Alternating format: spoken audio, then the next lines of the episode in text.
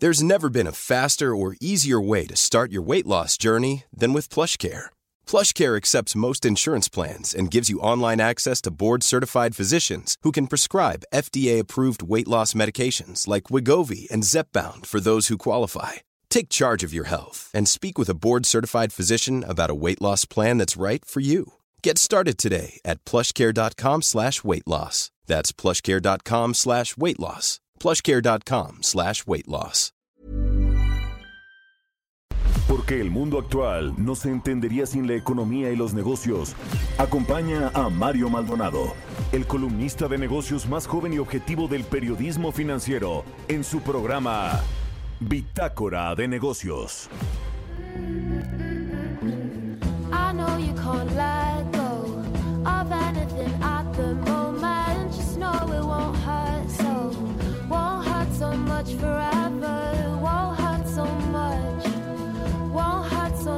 for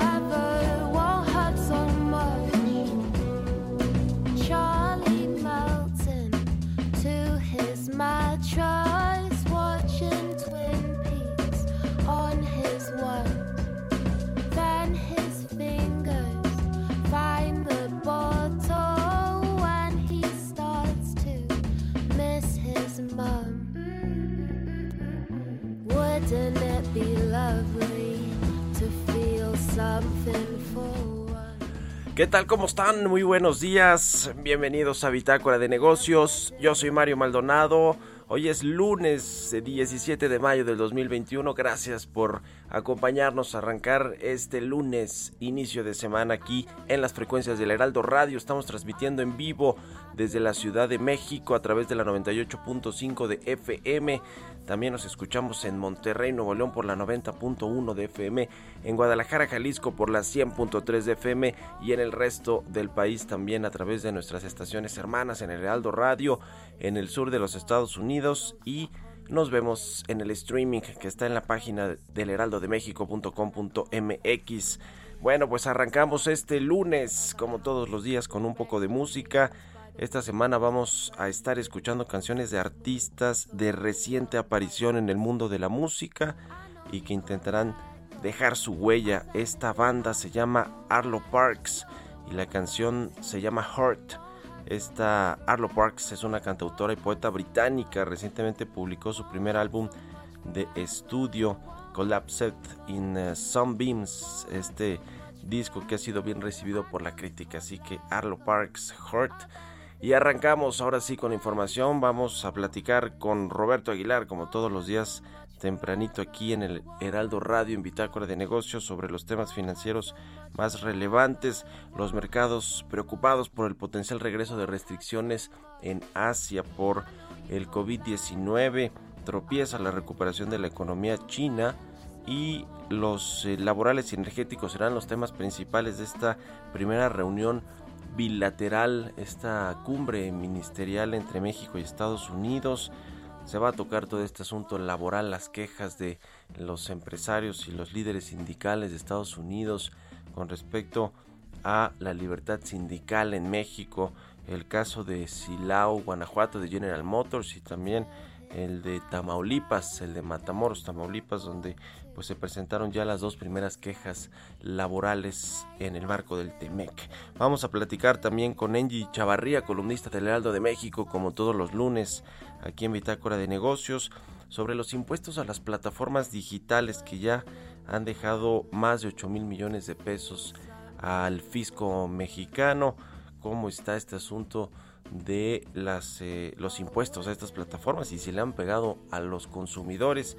Ha habido traslado de eh, este costo que tiene eh, que tienen las empresas las de streaming sobre todo y las de las de streaming de video y de música vamos a entrarle a ese tema con Angie Chavarría platicaremos también con el licenciado Javier Coello Suart es un abogado que eh, bueno pues pertenece a esta firma de Cuello y Asociados sobre este tema de la Comisión Federal de Competencia Económica que elude el cumplimiento de sentencia de amparo en el caso de las cervezas. Está interesante todo este asunto de eh, las eh, cerveceras mexicanas y lo que pues está planteando la Comisión Federal de Competencia Económica en, materia precisamente de competencia en el sector de las cervezas en México, este sector que ha crecido bastante, sobre todo con la llegada de las microcerveceras que bueno, pues vinieron a complementar el mercado de las dos principales fabricantes que ya están las dos en manos de extranjeros. Vamos a hablar con Javier Coello de ese asunto. Platicaremos también con el doctor José Luis de la Cruz, director del Instituto para el Desarrollo Industrial y el Crecimiento Económico, sobre el crecimiento de los estados en el 2021 que ha sido eh, pues insuficiente y además ha sido bastante desigual la recuperación económica por regiones en el país. Los estados en, términos de empleo y de actividad económica se han ido recuperando, le decía, pues eh, de forma desigual, muy distinta e insuficiente, eso sí, prácticamente todos han tenido una recuperación económica todavía mucho menor a la que se tenía eh, antes de la crisis del COVID-19 del año pasado. En fin, vamos a entrarle a todos estos temas hoy aquí en Bitácora de Negocios, así que quédense con nosotros, se va a poner bueno, es lunes, inicio de semana. Vámonos ahora con el resumen de las noticias más importantes para comenzar este lunes 17 de mayo. much forever. I know you can't let go of anything at the moment. Just know it won't hurt so. Won't hurt so much forever. Won't hurt so much. Won't hurt so much forever. Won't hurt so much. El resumen. La Secretaría de Economía informó que este lunes 17 y mañana martes 18 de mayo se llevará a cabo la primera reunión de la Comisión de Libre Comercio del Tratado México, Estados Unidos y Canadá. Catherine Tai, representante comercial de Estados Unidos, será la anfitriona en el evento que se realizará de manera virtual. El subgobernador del Banco de México, Jonathan Heath, señaló que a partir de abril los indicadores económicos van a reportar tasas anuales enormes. Esto luego de que Estados Unidos reportara una tasa de 16.5% en su indicador de la producción industrial del cuarto mes del año. Por medio del diario oficial de la Federación, la Comisión Reguladora de Energía informó que 125 permisos para la comercialización de petrolíferos caducaron su vigencia dado que en los 365 días naturales que marca la ley para reportar actividad no hubo ningún reporte o documento que indicara lo contrario. De acuerdo con datos del INEGI, en promedio el precio del litro de gasolina magna se disparó 35.0% en abril con relación al mismo mes del 2020, mientras que la premium repuntó 34.5%. Significa el mayor aumento en la historia para ambas gasolinas en relación a los registros del instituto que datan desde julio de 2003. La Secretaría de Agricultura y Desarrollo Rural consideró que para el ciclo de cosecha 2021 se prevé un crecimiento en la producción de maíz de grano y señaló que se pronostica un volumen de 28.427.436 toneladas. Holger Nestler será el nuevo presidente del Consejo Ejecutivo de Volkswagen de México, posición que asumirá de manera oficial a partir del 1 de junio de este año. Bitácora de negocios en El Heraldo Radio. El editorial.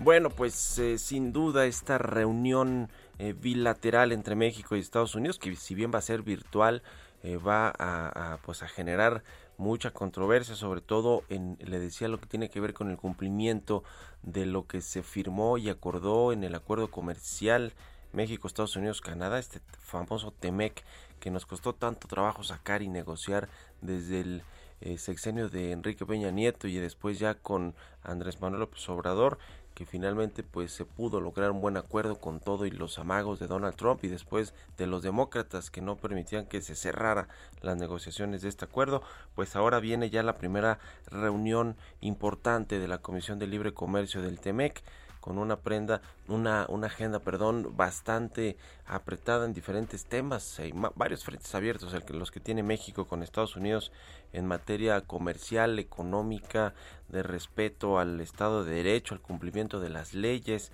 El caso, le decía, del tema de los asuntos laborales, eh, van, van a estar ahí presentes con estas dos quejas que ya se interpusieron en México con el, marco ya del TEMEC, pero están también otros asuntos agrícolas, el, asunto energético, por supuesto, ha habido bastantes quejas ya de empresarios estadounidenses, tanto del sector de hidrocarburos como del sector eléctrico, que eh, pues eh, plantean el respeto a los contratos, el eh, cambio de las reglas del juego aquí en México, de las políticas, han afectado sus intereses, sus inversiones y pues los empresarios estadounidenses están muy molestos por este asunto. Vamos a ver cómo puede eh, pues capotear este tema la secretaria de eh, Economía de México, Tatiana Cloutier, porque ya en otras ocasiones como que le ha dado la razón a acá Rocío Nale y al presidente López Obrador con su ideológica eh, eh, autosuficiencia energética que no se va a poder lograr, eso es un hecho, pero bueno, pues es parte del discurso populista, demagogo de esta cuarta transformación, de que los recursos de los hidrocarburos y el tema energético es algo que tiene que llevar Pemex y CFE casi de manera exclusiva.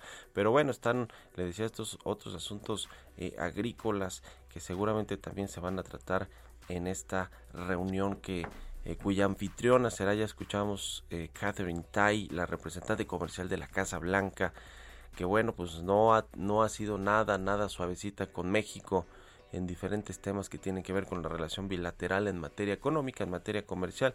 Le decía, ya veremos cómo responde la secretaria de Economía Tatiana Cloutier en este, en este asunto. Por supuesto, también va a estar la ministra canadiense de Negocios, Promoción, Exportaciones y eh, Comercial, eh, que bueno, pues eh, estará presente, pero el caso México-Estados Unidos es el que yo creo que va a llevarse los reflectores. Lo estaremos viendo y mañana le contamos, son dos días entre hoy y mañana los que se llevará a cabo esta reunión bilateral ministerial en materia de comercio exterior en el Temeques. ¿Ustedes qué opinan? Escríbanme en Twitter, arroba Mario Mal y a la cuenta arroba Heraldo de México.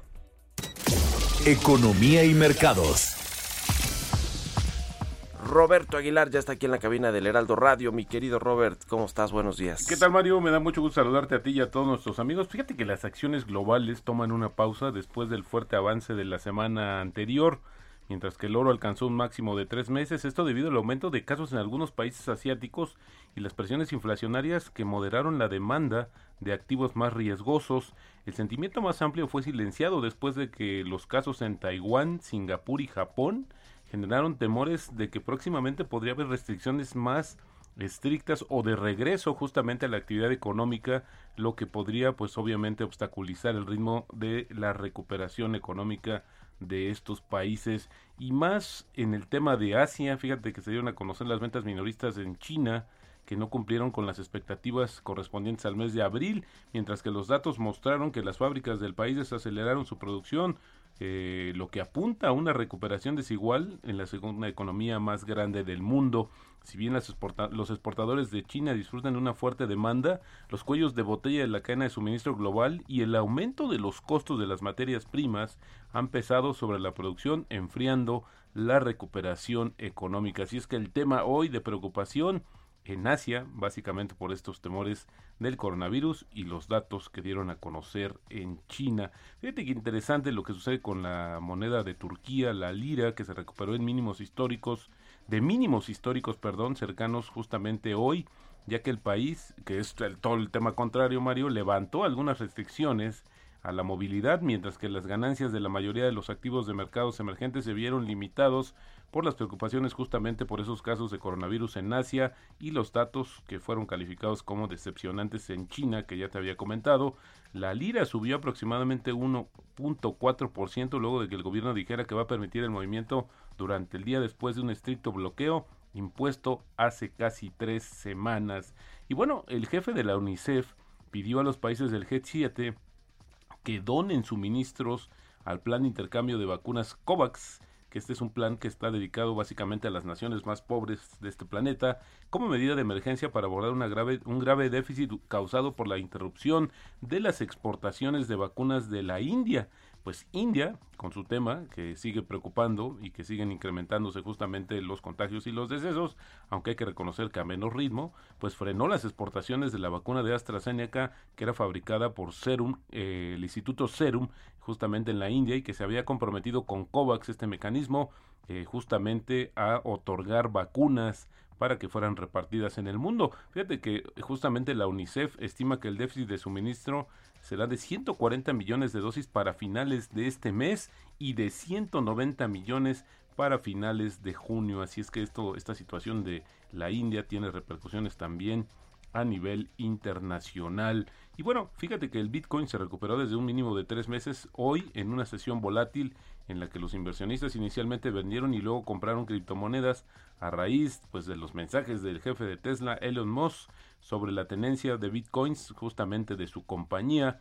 En su último tweet, Musk dijo que Tesla no ha vendido ningún bitcoin esa aparente aclaración se produjo después de que los tweets de fin de semana insinuaron que Tesla estaba considerando o puede que ya haya vendido algunas de sus propiedades justamente en activos digitales. Y bueno, fíjate que el fin de semana, Mario, hubo una nota interesante sobre este tema de los medios de comunicación es que ATT y Discovery están negociando una fusión de sus negocios mediáticos para crear una nueva gran plataforma de contenidos digitales y bueno, pues con ello competirle a empresas de la talla de Netflix.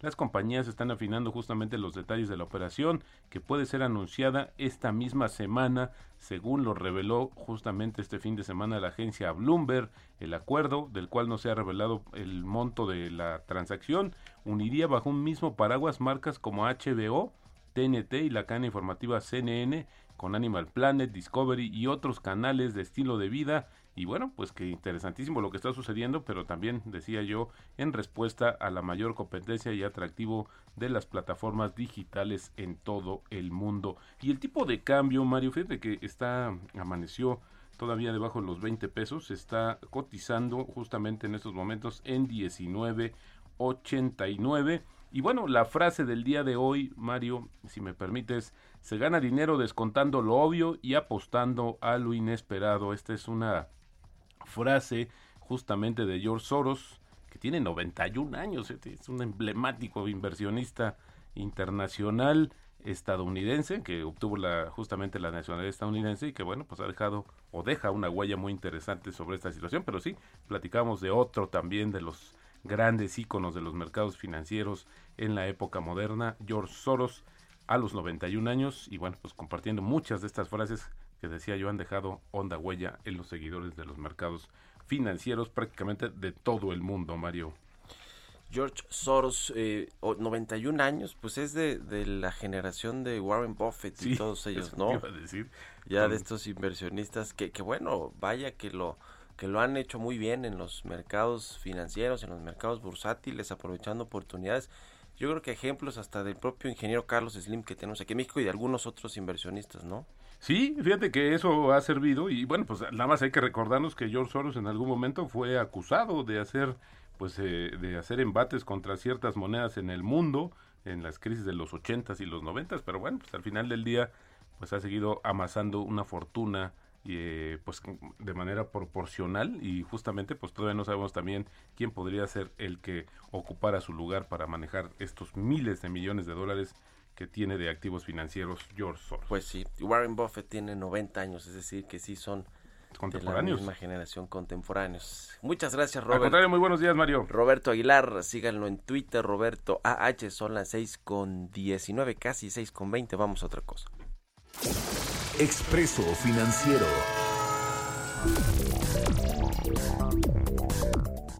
Es momento de irnos a echar un expreso financiero porque ya está Angie Chavarría, columnista del Heraldo de México, en la línea telefónica como todos los lunes. ¿Cómo estás, querida Angie? Buenos días. Hola, ¿qué tal, Mario? Muy buenos días. ¿Cómo están?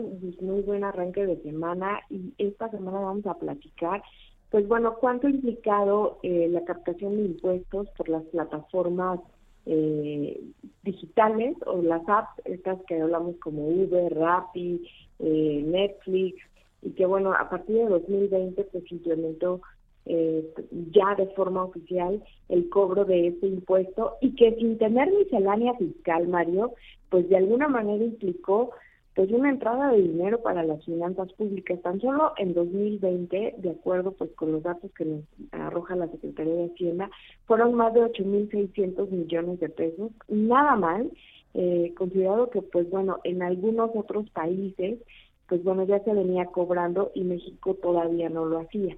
Si recordemos, desde 2019 estuvieron trabajando y fue un modelo que copiaron realmente en Europa y que se replicó en Estados Unidos y México, pues bueno, no tardó realmente pues poner en marcha este tipo de impuesto, ¿no? La verdad es que realmente si, si te pones a observar, eh, Mario, fue importante porque durante la pandemia pues aumentó incluso el ingreso, se estima que entre el 20 y el 25% podría haber crecido, porque pues bueno, muchos eh, de los usuarios migraron a este tipo eh, de plataformas pues para su consumo, porque de alguna manera se reactivó eh, los servicios de consumo en estas plataformas.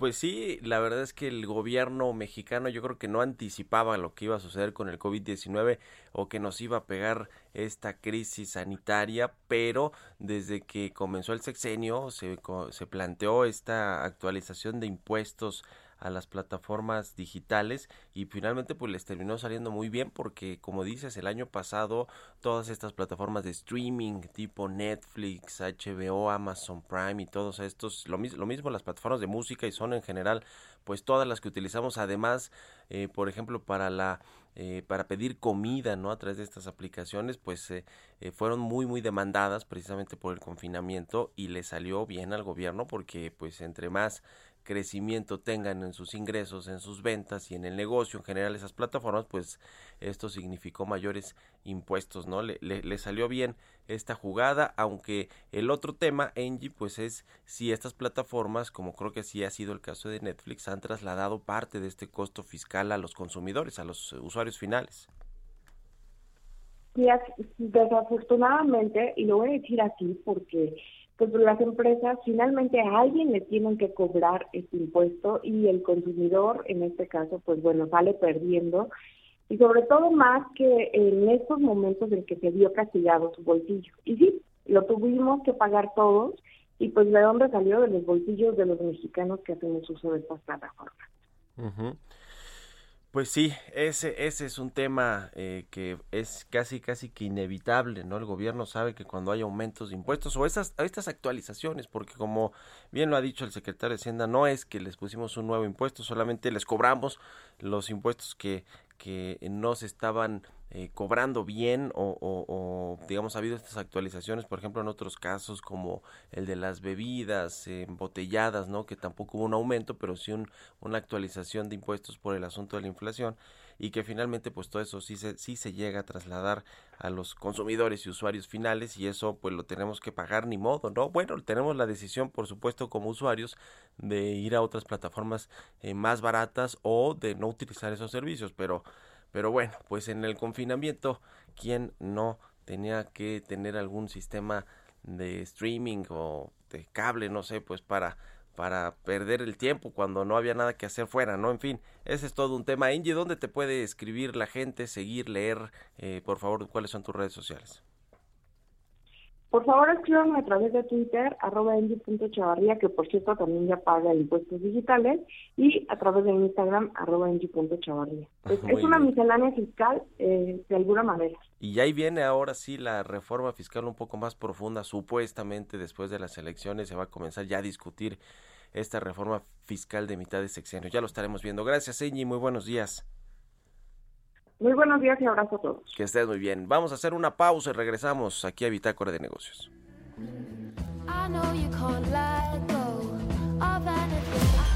Continuamos en un momento con la información más relevante del mundo financiero en Bitácora de Negocios con Mario Maldonado. Regresamos. Heraldo Radio, la H que sí suena y ahora también se escucha. Estamos de vuelta en Bitácora de Negocios con Mario Maldonado. Entrevista.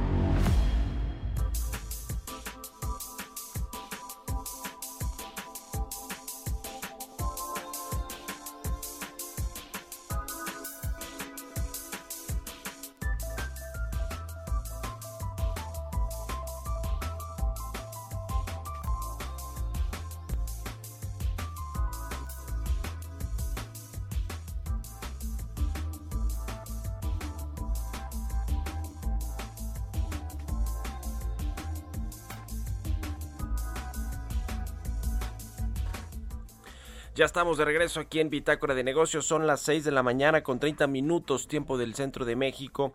Vamos a platicar eh, en breve a ver si logramos hacer contacto con el licenciado Javier Coello Suart, eh, le decía para platicar de este tema interesante. Es una historia que pues ya data de hace muchos años en el que se acuerda por ahí del 2013 la Comisión Federal de Competencia pues revisó el mercado de las cervezas luego de que pues habían hecho estas adquisiciones importantes por parte de AB InBev que compró el grupo modelo y luego Heineken la cervecera holandesa se hizo del control de Cuauhtémoc Moctezuma y bueno pues estas dos empresas que si bien ya controlaban el mercado cervecero pues ahora con en manos de los extranjeros tuvieron pues un, un, mayor control de todo este mercado, de todo el negocio. Y justamente por esos años también comenzaban los microcerveceros, las cervecerías independientes que son pues mucho más pequeñas, una escala mucho, mucho, muy, muy pequeña,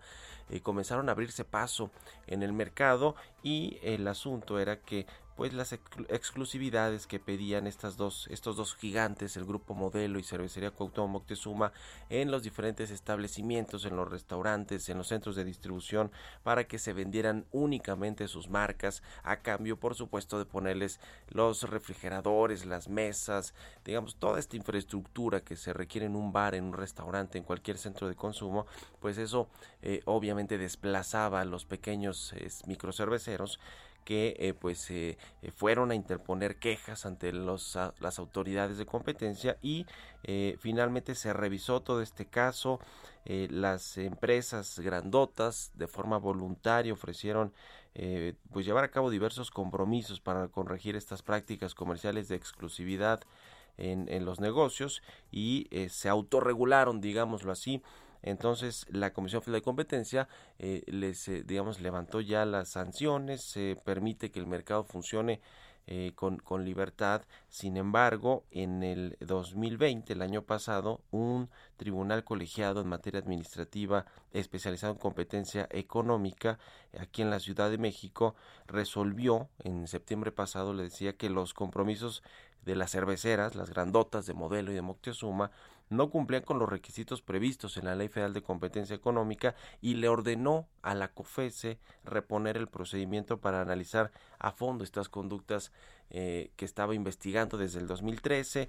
Eh, el asunto ahora es que eh, la propia Comisión Federal de Competencia supuestamente pues ahora está eludiendo esta orden del Tribunal Especializado eh, porque no ha reabierto todo este caso para corregir el, el, el, pues estas exclusividades que siguen teniendo este duopolio que sigue teniendo Modelo y, y, Moctezuma en el mercado de la cerveza y que le decía pues no ha permitido que estas microcerveceras pues crezcan aunque sí ha crecido ese, ese segmento no han podido pues tener un poder importante en el mercado porque está concentrado precisamente en estas dos otras compañías. En fin, es todo un tema que, que eh, la verdad que viene generando eh, ya en, en, épocas recientes pues más controversias eh, con respecto a lo que tiene que ver con la pues con la ejecución de la política o más bien más que de la política de la ley eh, federal de Competencia Económica, que la COFESE tiene de pronto abiertos muchos frentes en distintos sectores económicos, en distintas industrias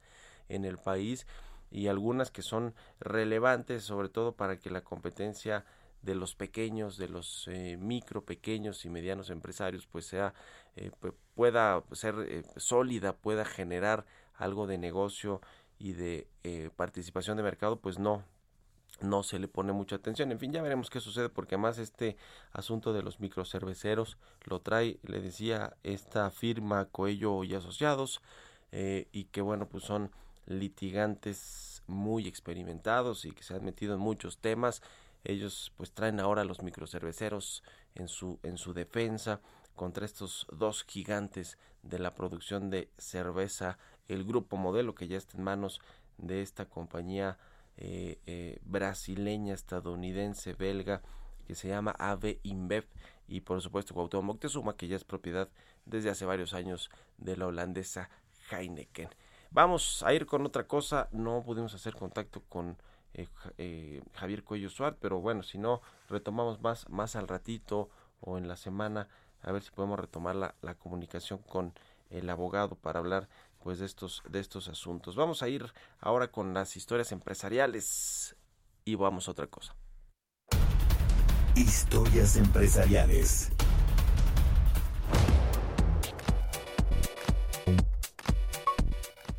Vaya que se está moviendo todo este negocio de las criptomonedas. Hay una fiebre de por el uso y la inversión en estos activos virtuales y ahora Facebook, Facebook sigue dando de qué hablar y trasladó su centro de operaciones de su criptomoneda de Europa a los Estados Unidos. ¿Para qué?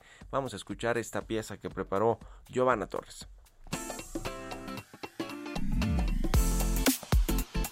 La criptomoneda de Facebook ha trasladado su centro de operaciones y es que actualmente su libra está basada en dólares estadounidenses en comparación de otras monedas que se manejan de forma independiente. Diem, la sucesora de la moneda digital que en su momento fue anunciada como Libra, cambió su centro de operaciones de Suiza a Washington en Estados Unidos, ya que retiró la solicitud que tenía impuesta para que FINMA, el regulador financiero en Europa, aprobara esta moneda. La asociación también se relacionó con Silvergate Bank, quienes tienen sede en California, ya que fungirán como emisor exclusivo de la moneda estable Diem USD y además se harán responsables de su sistema de pagos basado en blockchain pero antes de lanzarla se estima que hagan una prueba piloto a pequeña escala centrada en las transacciones de consumidores individuales. La criptomoneda de la red social seguirá basada en dólares y funcionará para hacer transacciones. Stuart Levy, director ejecutivo de Diem, mencionó que el proyecto se ha beneficiado enormemente del intenso proceso de concesión de licencias en Suiza y los comentarios constructivos de FINMA y más de dos docenas de otras autoridades reguladoras de todo el mundo. Para Bitácora de Negocios, Giovanna Torres.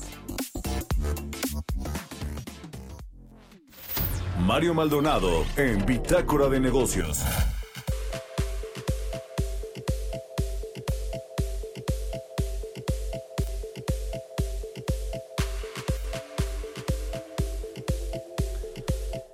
Bueno, pues estamos a escasas tres semanas de que sucedan las elecciones del 6 de junio, las elecciones intermedias que son las más importantes eh, o las más grandes pues de la historia democrática de México.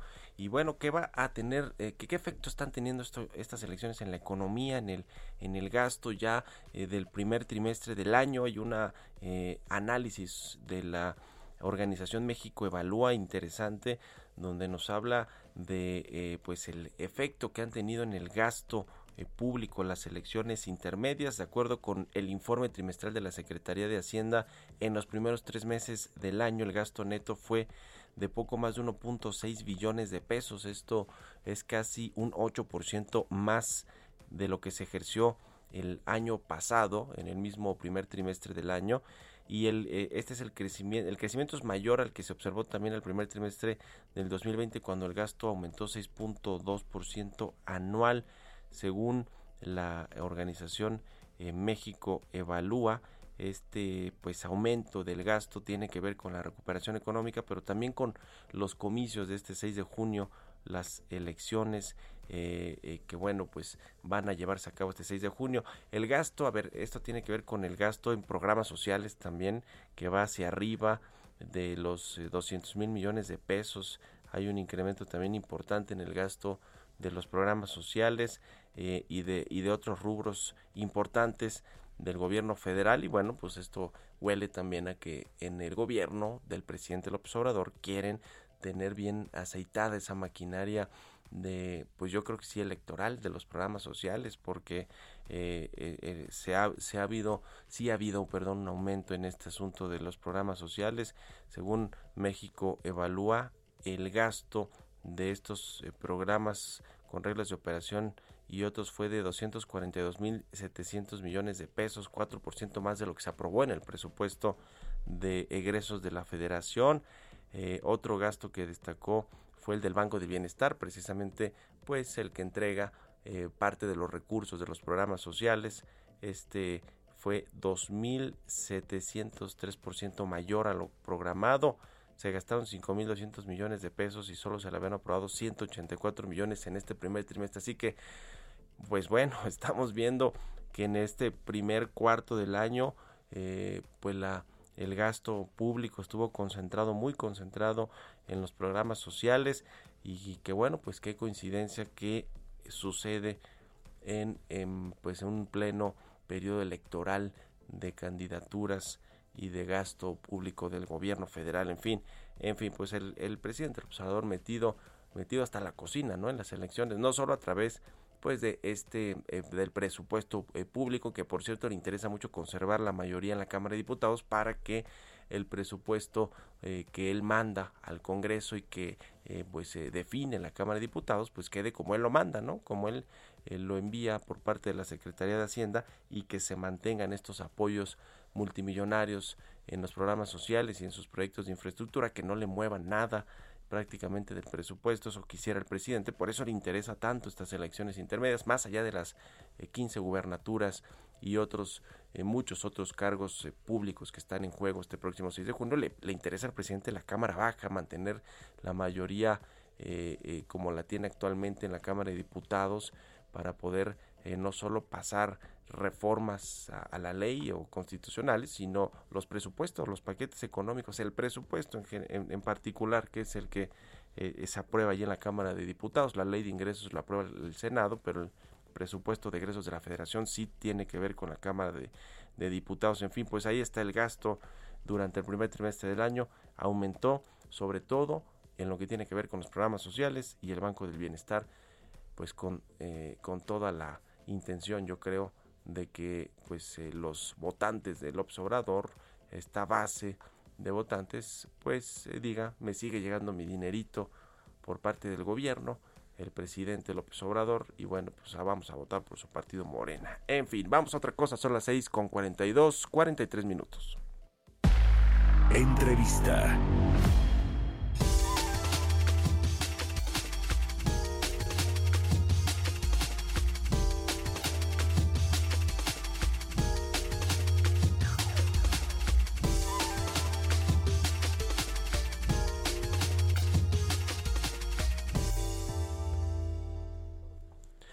Bueno, cambiando de tema, pero tiene que ver también con la recuperación económica en los estados de la República Mexicana, vamos a platicar con el doctor José Luis de la Cruz, director del Instituto para el Desarrollo Industrial y Crecimiento Económico, a quien siempre me da mucho gusto saludar. ¿Cómo estás, José Luis? Buenos días. Muy buenos días, Mario. Muy bien, gracias por la invitación.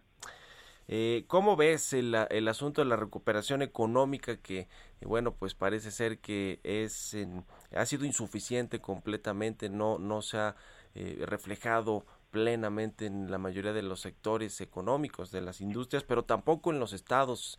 Es decir, ha habido un, una recuperación muy, muy desigual en términos económicos. Cuéntanos, por favor, de este análisis que hacen ustedes ahí en el IDIC y también en la CONCAMIN, donde tú eh, formas parte también importante, José Luis. Eh, bueno, básicamente, mencionas la propia naturaleza de la recuperación en México hace que sus efectos sean eh, heterogéneos. básicamente lo que estamos observando es una recuperación apuntalada por el sector exportador, es decir, las manufacturas más dinámicas, aquellas que se dirigen hacia Estados Unidos, hablamos de las manufacturas de maquinaria y equipo, equipo eléctrico, electrónico, aún el automotriz, son las que eh, manifiestan un mejor desempeño y eso eh, permite que el sector industrial vinculado a estas exportaciones sea el que desde hace algunos meses ya tiene eh, un grado de avance importante en su recuperación. No obstante, por otro lado, lo que tenemos es la realidad de un mercado interno afectado estructuralmente por la recesión, en donde las actividades productivas de servicios e industriales vinculadas con la realidad de este mercado interno son las que enfrentan mayor problemática. Básicamente la desaparición de empresas, la pérdida de empleo, se refleja en un consumo que sigue retrocediendo hasta febrero ya con datos eh, oficiales.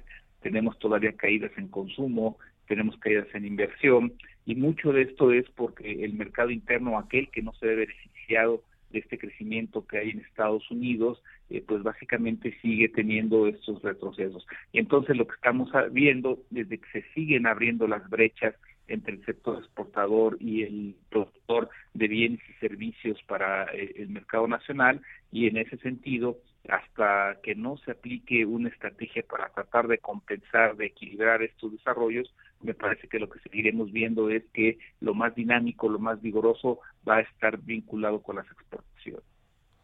Pues sí, los estados que tienen esta vocación exportadora son los que están recuperándose eh, pues eh, de forma un poco más clara en términos de actividad económica y de empleo eh, aunque bueno hay otros como Tabasco donde hay inversiones importantes del gobierno federal en la refinería de Dos Bocas y en otros programas y proyectos pues también le ha dado este este impulso a la economía eh, de este de este estado y así hay algunos otros en, en, en el tema de los estados que tienen eh, vocación turística eh, José Luis, esos todavía siguen pues deprimidos, les ha costado trabajo a pesar de que ya se reabrieron muchas actividades relacionadas con el sector de los servicios y con el sector del turismo en específico, pues siguen siguen a la baja, ¿no? Creo que el caso más eh, importante es el de Quintana Roo y el de eh, Baja California, que, que pues se enfrentan todavía esta problemática de la recuperación turística y de, y de otros sectores que están eh, relacionados con el turismo, como el de los restaurantes y, algunos otros, ¿no? De hecho, estas economías eh, eh, vinculadas con el turismo, además van a sufrir o están enfrentando el hecho de que muchos proyectos asociados con justamente el sector turístico se, han detenido y algunos se han cancelado. ¿A qué me refiero? Como bien señalas, en el 2020 los estados que tuvieron mayor retroceso en, términos de crecimiento económico fueron eh, Quintana Roo, eh, eh, Baja California Sur y los vinculados con el turismo. ¿Esto que implica? Que al final del día proyectos de construcción de hoteles, de centros comerciales, de restaurantes, no necesariamente se están reactivando en su totalidad. ¿Por qué? Porque todavía los empresarios en este sector tienen que evaluar qué tan viable va a ser esa inversión, sobre todo porque si bien ha existido reapertura que ha reactivado eh, los flujos de turistas en esos destinos, eh, al final del día lo que estamos viendo es que son una reactivación restringida, todavía afectada por la presencia del COVID-19. Entonces, desde ese sentido, eh, justamente los servicios vinculados con el turismo, con los restaurantes, con el entretenimiento, son los que van más rezagados y esto está afectando sectores productivos como la construcción. Entonces, bajo esa perspectiva, eh, me parece que en 2021 seguiremos viendo dinámica y que será ya hasta entrado el 2022 cuando será regulando, regularizando esa actividad en todos los estados. Pero en general me parece que esto también lo que muestra es una debilidad que va a tener el mercado interno porque las condiciones laborales que son las que permiten poder disfrutar de vacaciones, poder eh, destinar ingreso o recursos para poder adquirir ese tipo de servicios, pues esa, realidad laboral sigue mostrando una precarización.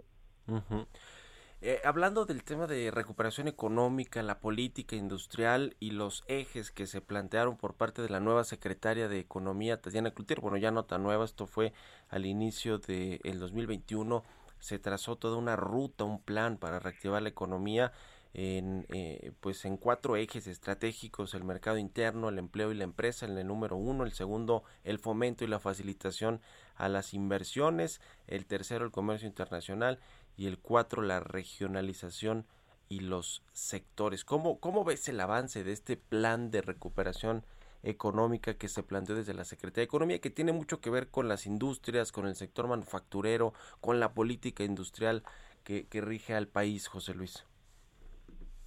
Bueno, yo creo que hay uno en donde han existido declaraciones en favor de una política industrial, tanto de la secretaria Cloutier como del subsecretario Héctor Guerrero, y en ese sentido, pues eh, digamos que se ha avanzado, eh, por lo menos en, mencionar eh, que se va a implementar esta política industrial. Entonces, ahí, pues evidentemente lo que falta es pues, conocer los pasos concretos por donde se va a avanzar, porque al final del día el desarrollo industrial tiene que acabarse plasmado en la realidad de las empresas y en todos aquellos sectores productivos que justamente serían los motores de esa política industrial. Entonces ahí lo que tenemos pues es eh, eh, la digamos la visión de que debe ser el camino, pero todavía no conocemos eh, ya en concreto cuál sería la política.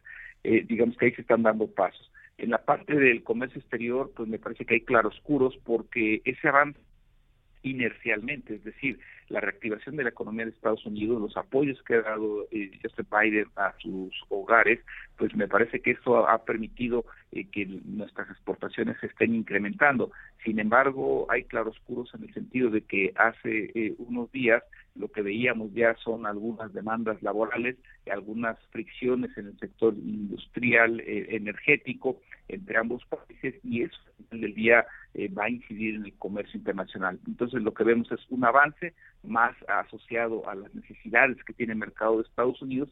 Ahora lo que faltaría ver es programas que complementen esas oportunidades y que eviten las fricciones que hay con la economía norteamericana. En la parte del mercado interno, que es el otro, eh, la otra vertiente, pues lo que seguimos viendo es un profundo daño, en donde me parece que las medidas del gobierno eh, todavía no han sido las suficientes para recuperar la parte más importante de la economía, que es el consumo privado, el cual, al menos hasta los datos de febrero, sigue cayendo. Y precisamente sobre este esta reunión que comienza hoy entre México y Estados Unidos, esta cumbre bilateral, para tratar temas de comercio exterior, eh, de, relaciones bilaterales. Se van a hablar de estos asuntos que ya comentabas, José Luis, eh, en las quejas laborales en México, que ya hay por lo menos dos, una importante que tiene que ver con una automotriz, con General Motors. Eh, ¿cómo, ¿Cómo lo ves e, este asunto? ¿Qué tan... qué, tanta tensión le puede poner al comercio bilateral y a las relaciones, sobre todo comerciales y diplomáticas, yo diría, entre México y Estados Unidos, porque además de esto, pues están otros asuntos agrícolas, el tema claramente del sector energético.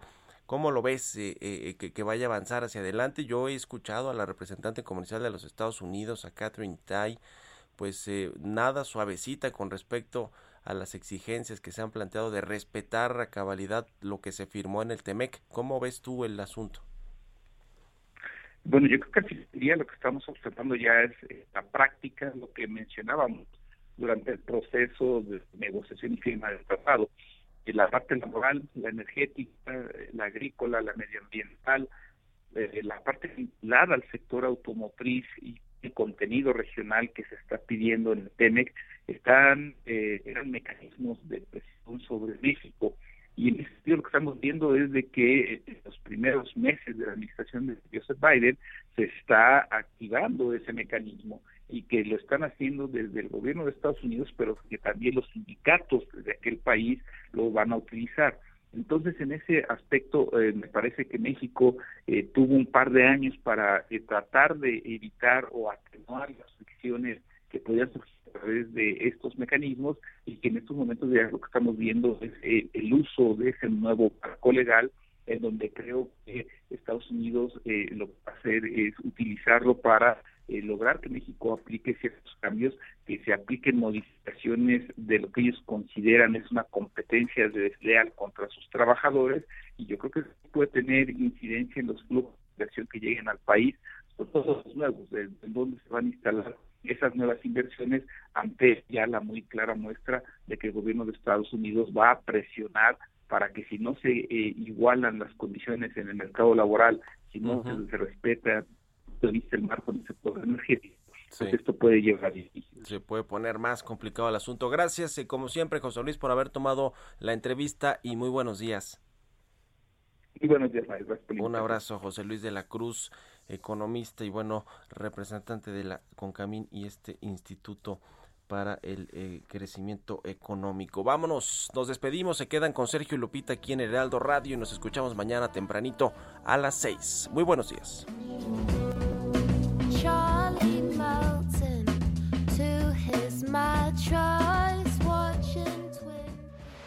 Esto fue Bitácora de Negocios con Mario Maldonado, donde la H suena y ahora también se escucha una estación de Heraldo Media Group. Even when we're on a budget, we still deserve nice things.